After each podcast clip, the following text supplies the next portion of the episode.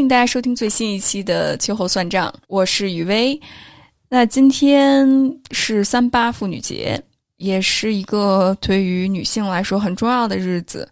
那一开始啊，我本来想邀请社群的小伙伴聊一聊自己自我成长的故事，但是后来我想了想，我想把这个特殊的时候邀请另外一部分的声音，分享一下自己的故事和感受。那这些。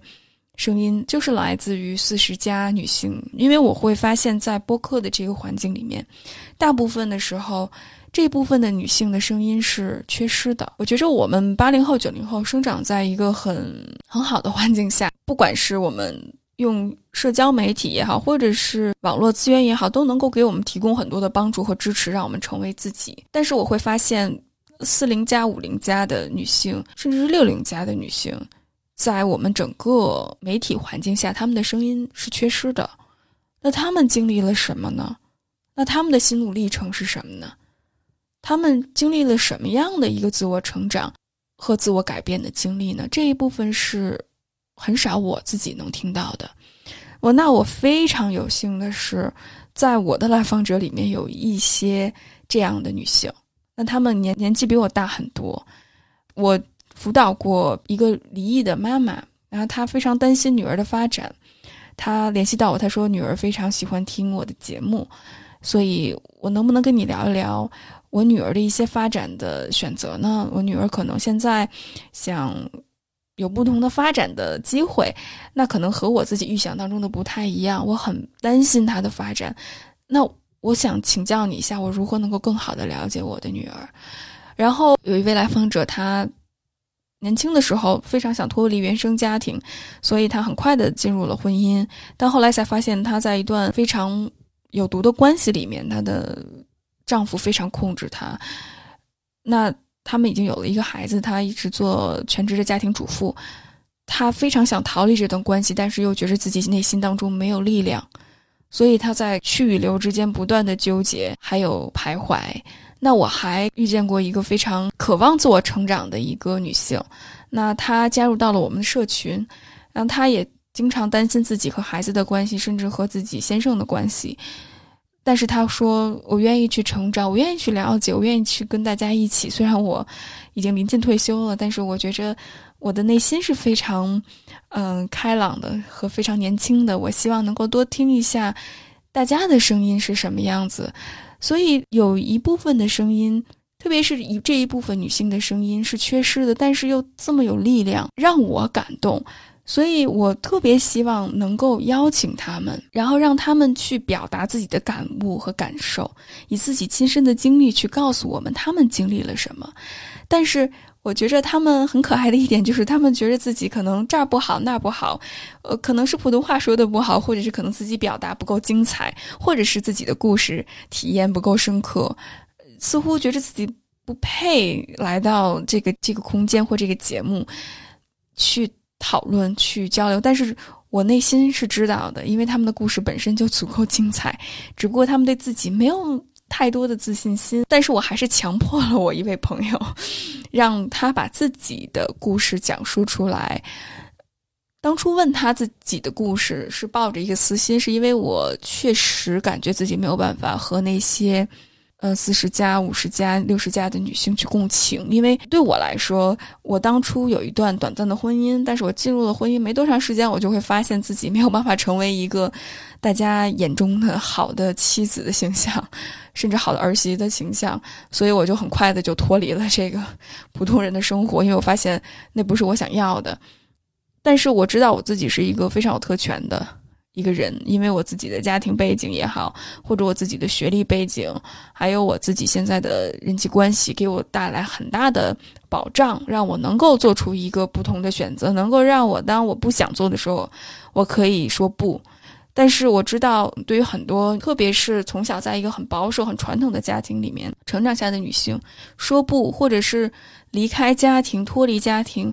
对于他们来说，并不是一件容易的事情，甚至是一件很痛苦的事情。但是，即使痛苦，即使难过，即使很难去选择，可能这意味着他们失去了经济保障，失去了自己心爱的孩子，甚至是成为家庭里面的那个替罪羊，那个被谴责、被辱骂的那个对象。那他们依然愿意离开一段不健康的关系，去突破自己，去成为自己。那我就其实挺想听一听他们的故事是什么的。因为我们听到好好些这些中年离异的女性，她们的故事被社会上都称为，比如特别作呀，或者是特别幼稚啊，特别理想化呀，不负责任。因为我们在一个男权社会的背景下，我们在一个非常保守的价值观的前提下，以家庭为主的价值观前提下，所以对于一个女性来说，突破自己可能面临着更难的选择。但那又是什么让他们即使？在面临这么多负担的前提下，这么多挑战的前提下，依然能够愿意突破呢？我相信，我们不管是男性和女性，我们不管我们的性取向是什么，我们不管我们从哪个年龄段生长起来，都能够从他们的故事里面学到很宝贵的功课。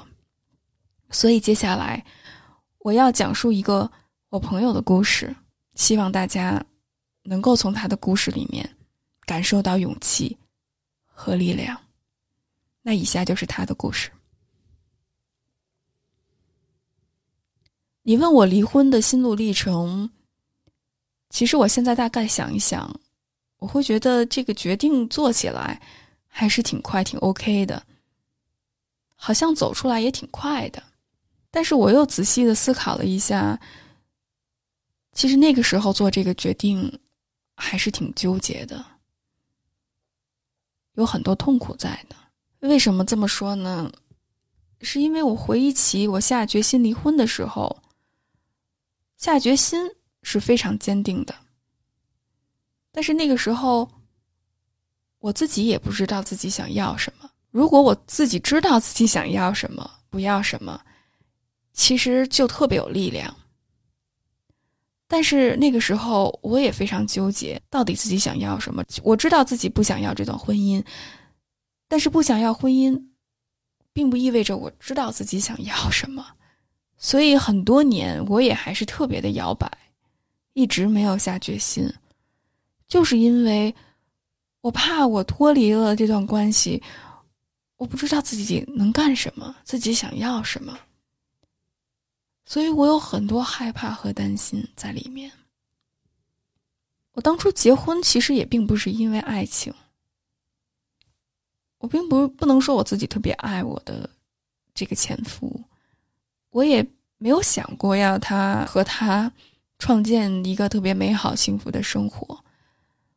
我当初结婚其实纯粹就是为了到了结婚的年龄，父母一直在催我，我看周围的人都结了。好像觉得结婚是一件必须要做的事情，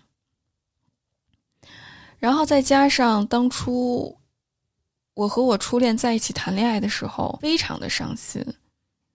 其实可能就是两个人性格不合吧，反反复复的分手和好，分手和好，在这个过程里面让我觉得特别的痛苦。那个时候，我前夫追了我好几年。然后我就转念一想，与其跟一个我爱的人，但是又让我觉得特别痛苦的人在一起，不如找一个爱我、对我好的人就可以了。我在想，其实可能这一点每个人的理解又不太一样吧。如果两个人因为感情好走在一起，可能会不会不会离婚呢？我不知道，但是起码对于我来说，我的那个婚姻基础。就挺不牢靠的。我们俩并不是因为爱走到一起，所以结婚以后就特别不能包容对方的缺点。我不知道他怎么想的，但我觉得我就是这样想的。我现在回想起来，其实真的并不是因为特别爱这个人，所以才跟他在一起。再加上后来我学习了一些心理学的知识，我就发现。我的前夫他其实带有很多原生家庭的创伤，他的脾气也非常的暴躁，动不动的就跟我发脾气，要么就是冷暴力，他并没有能力去处理在关系上或者是婚姻里出现的问题，他更多的时候选择的是逃避。所以，对我和孩子来说，并没有创造什么温暖的关系和一个温暖的家庭。然后，经济上他也并没有承担太多，更多的是索取。所以，结婚之后基本上都是我在承担家里所有的经济和生活。所以，在这个过程里面，我感觉真的特别的痛苦。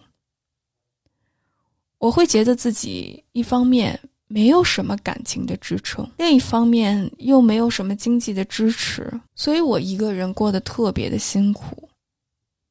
在感情上得不到温暖和回应，还要忍受他的坏脾气。经济上又全部是我一个人来支持，真的感觉非常的辛苦。所以，我一直都在想，要不要离婚。我自己。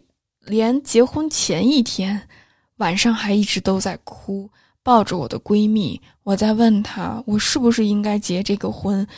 我真的好害怕。那时候我闺蜜也在劝我说：“哎呀，你别想了，不就是结个婚嘛，大家都是这么过，过一过就好了。两个人结了婚之后有了孩子，磨合之后就会好了。”那个时候我在想，OK，那既然都已经这样了，那我就结吧。最后我也是结了，但是也没有想象当中的那么幸福。其实当时怀了孩子也并不是很想要，就是因为没有做好避孕就怀上了。当时真的特别不想要孩子，因为我跟他的感情基础太薄了，我们俩动不动就吵架。我也并不是特别爱这个人，但是我那时候挺害怕的，就是因为如果我堕了胎，把这个孩子打掉。可能就会影响我的生育，我就害怕再也怀不上了，所以我还是决定把这个孩子生下来了。我甚至那个时候还依稀着抱有一些期待，说会不会有了孩子，他就能改变，他晚上就能早点回家，他就能够多做一些家务，多能理解我、关爱我，能够多承担一些家庭责任。但现实是。生下来这个孩子之后，我的婚姻并没有任何的改变，反倒让我感觉更孤独了。但是说实话，当时我也其实挺害怕的，不觉着我需要这个婚姻。我觉得这个男人好像对我没有任何益处，经济上也没有一点点的益处。而且他对我和孩子都很暴躁，动不动就吼啊什么。他而且他特别喜欢通过贬低我来获得自己的地位，因为他确实也没有什么可显摆的。但是我最大的害怕就是，会不会离开这个人，我再也找不到更好的人了呢？因为二婚的市场行情就是这样，何况我还带个孩子，而且。在这段关系里面待时间这么长了，我变得特别的不自信。我被他打压，被他攻击，被他贬低的，觉得自己一无是处。虽然不管是经济上还是家庭上，都是我自己一个人承担的，但是我知道，可能离了婚，带着孩子，我再也找不到那个能够爱我、接受我的人了。而且孩子也是我的一个顾虑，我觉着亲爹姑姐对孩子就这个样子，那我再找一个后爹，能够对孩子好到哪儿去呢？我那时候就想，再不济，亲爹总比后爹好一点吧。我真的不希望给孩子造成什么样的伤害，所以我就忍着。过了好多年，一开始一直在争吵。后来就不吵了，我就只当这个人不存在了。我把自己过好就好，把孩子过好就好。这就是冷漠吧？两个人之间就越来越冷漠。我就想着就这样过吧。但是后来。我从一二年的时候，为了教育孩子，我开始学心理学。我开始了解亲子关系，然后我对自我就有了更多的认识。当我开始慢慢关注自己的时候，我就去思考：我到底要什么，不要什么？我到底是一个怎样的人？我想过一个怎样的人生？后来我做了很多自我认同的探索，探索着探索，我就发现其实我有很多的问题。我也发现这段婚姻并不是我想要的，这个男人也不是我想要的，我想要的生活也不是这个样子。然后当时我就决定要离婚。我那个时候就已经抱有最坏的打算了，就是我如果在未来找不到一个伴侣跟我携手一生，我注定要一个人生活，一个人带孩子。我也认了，我相信凭我的能力，我可以生活的很好。就是那种好，并不是可能外界看来我一定要有荣华富贵什么的。就是我自己能够把自己照顾好，我可以抚养孩子，没有问题。我可以为自己负责，我可以不委曲求全，我可以不忍让着对方，我可以活得更加绽放，更加开心，更加灿烂。当我有这个信心了，所以我就开始真正认认真思考离婚这件事儿。因为我觉着，如果要再过下去的话，整个人生就毁掉了，我就没有任何未来可言，没有任何盼头。我觉得跟这个人在一起耗着真的是太没有意思了。所以当时离婚，其实他也纠结了很久，他一直在纠缠我，因为家里的财产都是我支够的，但是他却让我净身出户，因为是我提出的离婚。所以处理离婚这段时间还是挺波折的。他让我上法院，因为他不同意离婚。然后我又觉得为了孩子，我不想闹到法院那一步，所以我要跟他去谈协议。离婚谈了好几年，然后搬出来住。因为后来我下定决心，我不想要这个婚姻，这不是我想要的生活，我就是要离婚。不管未来找不找得到另外一个人，我也要离婚，我要一个人过，也要过得很好。所以就这样，反正就纠缠了好几年吧。然后最后还是协议离婚了。那个时候我就想，我真的一天都过不了了，我忍受不了他的状态，干嘛忍气吞声啊？活得跟死了一样。其实这中间还经历了很多的波折，我就不一一。跟你分享了，因为真的太多了。但是你问我后不后悔，我觉得我这辈子最不后悔的一件事情就是离婚，因为我很清楚自己离婚以后，我也相信自己能过得特别的好。我相信，即使我找不到一个人好的伴侣或者是爱情。但是我依然相信爱情。我相信这个世界上有爱情的存在。我不知道我是不是能遇到，但是我始终相信。所以我怀着这一份相信吧，就是那种既乐观又悲观，悲观中也带着希望，就是这种感觉，我还是愿意相信。我会遇到更好的一半，所以这大概就是这个过程吧。我个人的心路历程大概就是这个样子，因为我觉得每个人的经历很不一样，想法也非常不一样，所以这只是我的路。我觉得，如果当时内心没有足够的力量，真的特别的痛苦和纠结。就是会考虑很多的问题，有很多的担心。我觉得这都是人之常情，但是，一旦内心有力量，清楚自己是什么人，想要什么，我觉得做这个决定就会相对容易那么一点点。后来发生的事情，我想你也知道，我跟你分享了很多次。我交往的几个男朋友，总是感觉不太合适，然后我就想，那不行，我就跟女生试一试。那个时候。我和我女朋友是在一个性别教育的组织认识的，我们两个都是里面的志愿者，然后我们两个就在一起了。然后我觉着我们两个挺好的，我们俩现在有一年多，感情还是不错。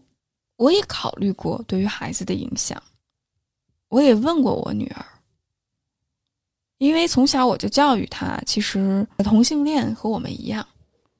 然后爱就是爱，它不分性别，所以我女儿也特别接受这一些。然后我就问我女儿说：“如果外公外婆不接受妈妈做这个选择，怎么办呢？”然后我女儿就说：“妈妈，我支持你，你就跟外公外婆说，如果他能接受你，他就有两个女儿。”如果他接受不了你，那他连一个女儿都没有了。我很欣慰，女儿特别能够理解我。她现在和我女朋友的关系也特别好，我们经常在一起出去玩，相处的特别的融洽。当时即使离婚以后，我自己一个人的时候，或者跟前任也有很多恩怨纠缠的时候，我都没有后悔过我离婚这件事情。就当时，哪怕我真的觉着我要一个人过一辈子，我也不后悔。我有的时候跟我朋友开玩笑的时候，就在说，我这辈子可能最后悔的一件事情就是结婚，然后最不后悔的一件事情就是离婚。对，反正我的经历大概就是这个样子。我觉着我们这代人都是重男轻女，从这种社会环境下走出来的。女性是没有什么价值感的，就一定要依附于男人吧。然后离了婚的女人就是不值钱呀，等等，没有人要啊什么的。就是这些东西听起来还是挺让人感到恐惧的。所以我觉着一个人真的想要走出来，重要的是大环境的改变。让女生觉得离婚并不是一件不好的事情，让更多的有不同选择的、愿意从一段不好的关系里面走出来的女性的声音，让这些人的声音更多的听到，让他们感觉这不是一件羞耻的事情，这是一个合理的选择。你有很多的家庭角色，你可能是一个母亲，你可能是一个妻子，你可能是一个儿媳妇。你可能是个女儿，但是最重要的是，你是你自己。如果说到个体的层面，可能我们每一个人，特别是女性来说，都要自信，然后花些时间想清楚自己到底想要什么，然后相信自己有能力得到。我觉得可能做这个决定。就会容易一点吧。现在社会上所说女性要美呀，要嫁个好人家呀，要生个孩子，要当好家庭主妇啊，我相信这些选择都没错。但是，我觉着忽略的是对于一个女性价值的认可，就是她作为一个人来说。抛开这些社会的条条框框，抛开这些所有人对于一个女性的期待，所谓那种完整女性的定义和期待，那女性真正到底想要什么？她作为一个人来讲，她到底想要什么呢？我觉得这一对于一个女性来说挺难的。但是我想跟姐妹们说，任何时候改变都不晚。我那个时候已经三十多岁了，我也不自信。我也有一个女儿，我的工作也不容易，也很难养活自己。我也在想，离开他会怎么样？但是现实证明，我有这个能力。但是我这么说，并不希望所有的姐妹都赶快离婚，不是这个样子。我希望我的故事和我的分享，能够让大家为自己活一些，而且任何时候，自我意识、自我改变都不晚。以上就是我的这位朋友的分享。我读了他的故事，特别受感动，所以我一直 撺掇着他来我的节目分享一下自己的故事。但很遗憾的就是，他可能没有准备好。但是即使这样，他也以这种样的形式把自己的故事让大家知道。我也希望听了这个故事之后，大家。在这个特殊的节日里面，能够给予一些力量和支持。结束之前，跟大家分享一首歌，它叫《尼菲利的 Tango》，它是希腊女艺人 Harris Alexio 所写的。我不知道我这个发音对不对。然后这首歌它特别打动我。大家知道，我们每次节目结束之后都会有分享一首歌的时间。我其实每次录到这种关于女性成长的话题，我想找一些华语的歌曲。我发现都很难，因为华语的歌曲要么就是说我恋爱恋爱的多么开心，要么就是我分手了，我怎么这么痛苦，就是从来都是哎呀，爱情获得不了，然后我特别挣扎，特别纠结，从来都没有去真正演唱过关于女性主体性的一些歌，这挺遗憾的。听了这首歌之后，让我觉着特别适合我们今天的主题。我想先跟大家分享一下这个歌词。这歌词它讲的其实是一个希腊女神的故事，叫尼菲利。然后歌词里面是这样说的：“我是用呃希腊语翻译成英语，英语翻译成中文，所以如果歌词里面失去了一些内容，或者是一些不太准确的、失去的翻译或者理解，也欢迎小伙伴们提出来自己的想法，我们可以私下讨论。那这是我理解和翻译的版本。他说的是两个小天使。”来，尼菲利头上所戴的金色的头巾，它这个金色的头巾特别的美，以至于它会区别于其他在葡萄园里面的众神。这是尼菲利它独特的那一个部分。然后，两个小天使把他的头巾偷走了之后，喂以他石榴和蜂蜜。希望他记不起来他自己想要什么。小天使其实对尼菲利朝思暮想，所以他们设计了这种方法，想去勾引他。他们不仅给他石榴和蜂蜜，让他记不起来自己想要什么，他们还给他带上了风信子和百合，夺走了他身上的香味儿。飞翔的爱神也嘲笑他的时候。向他射出了那一个爱之箭，希望用爱情能够去勾引他。但是仁慈的宙斯带走了他青春之水，把他变成了一朵云，将他驱散，所以让这些天使们和神们没有办法找到他。这首歌的歌词其实挺打动我的，我不知道小伙伴们听完这个之后会有什么感觉。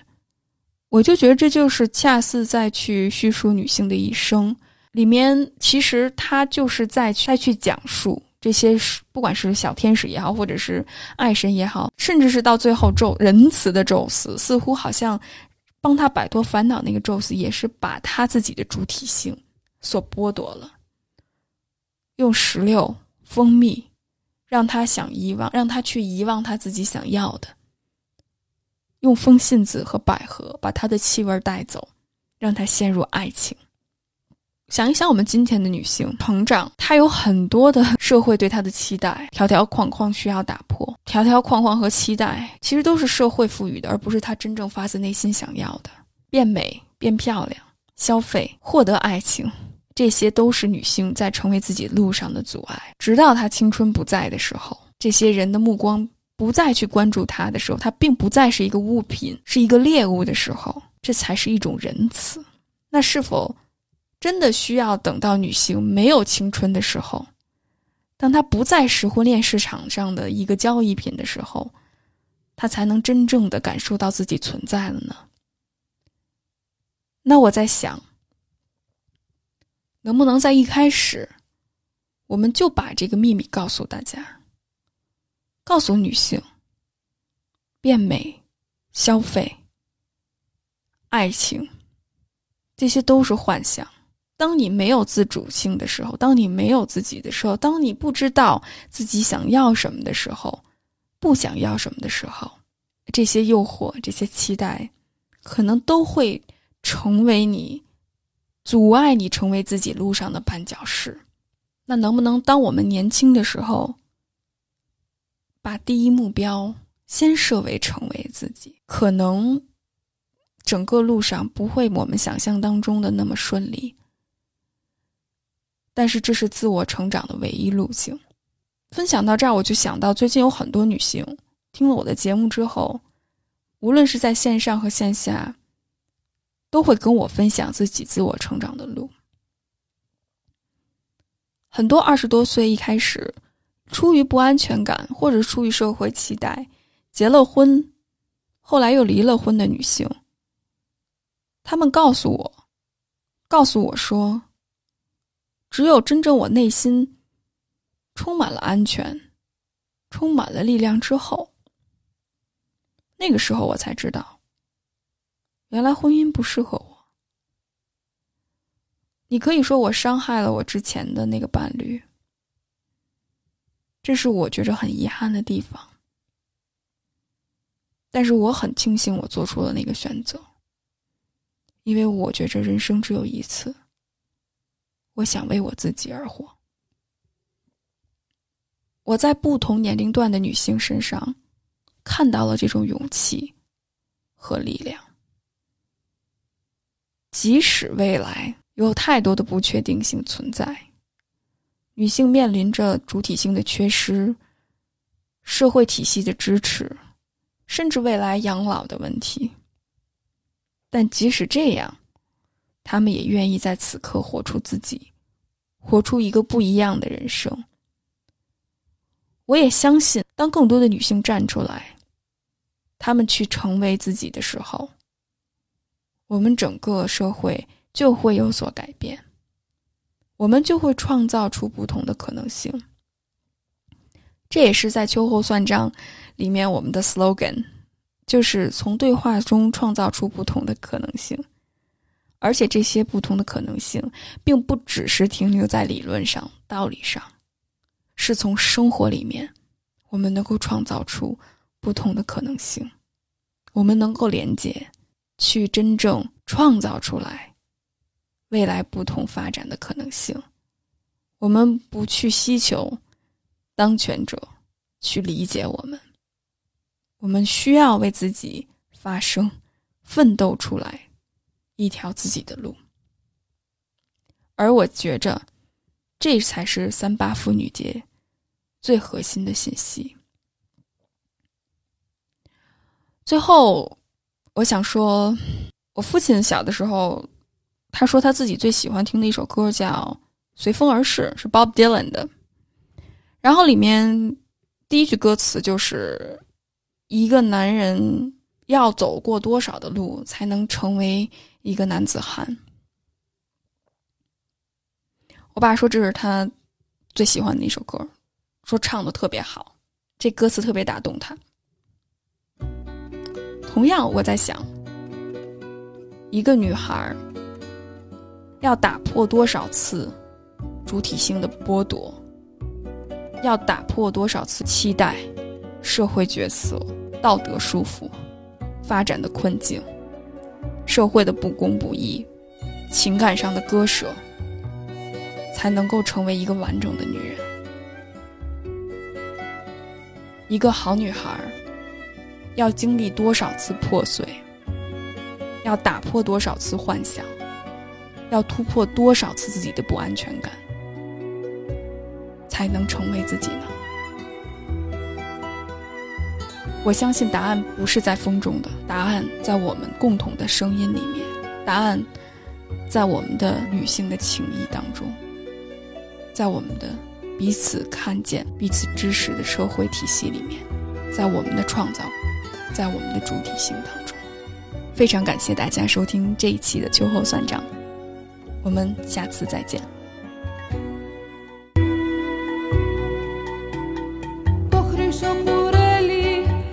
Τα μαλλιά της φοράγε είναι νεφέλη Να ξεχωρίζει από όλους μες τα μπέλη. Ήρθανε δυο μικρές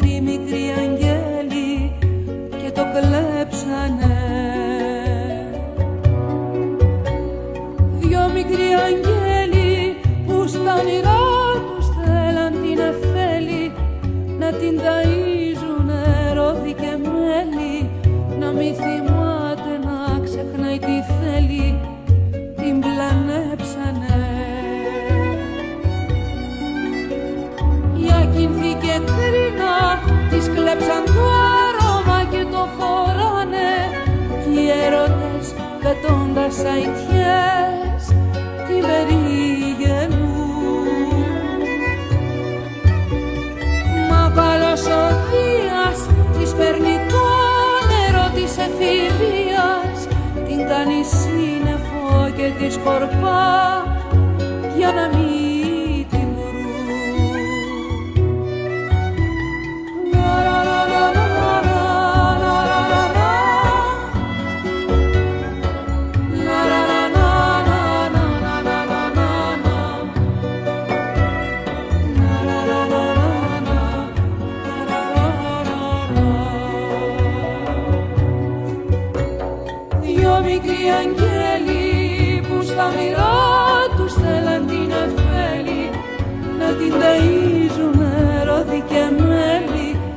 μη θυμάται να ξεχνάει τι θέλει. Την πλανέψα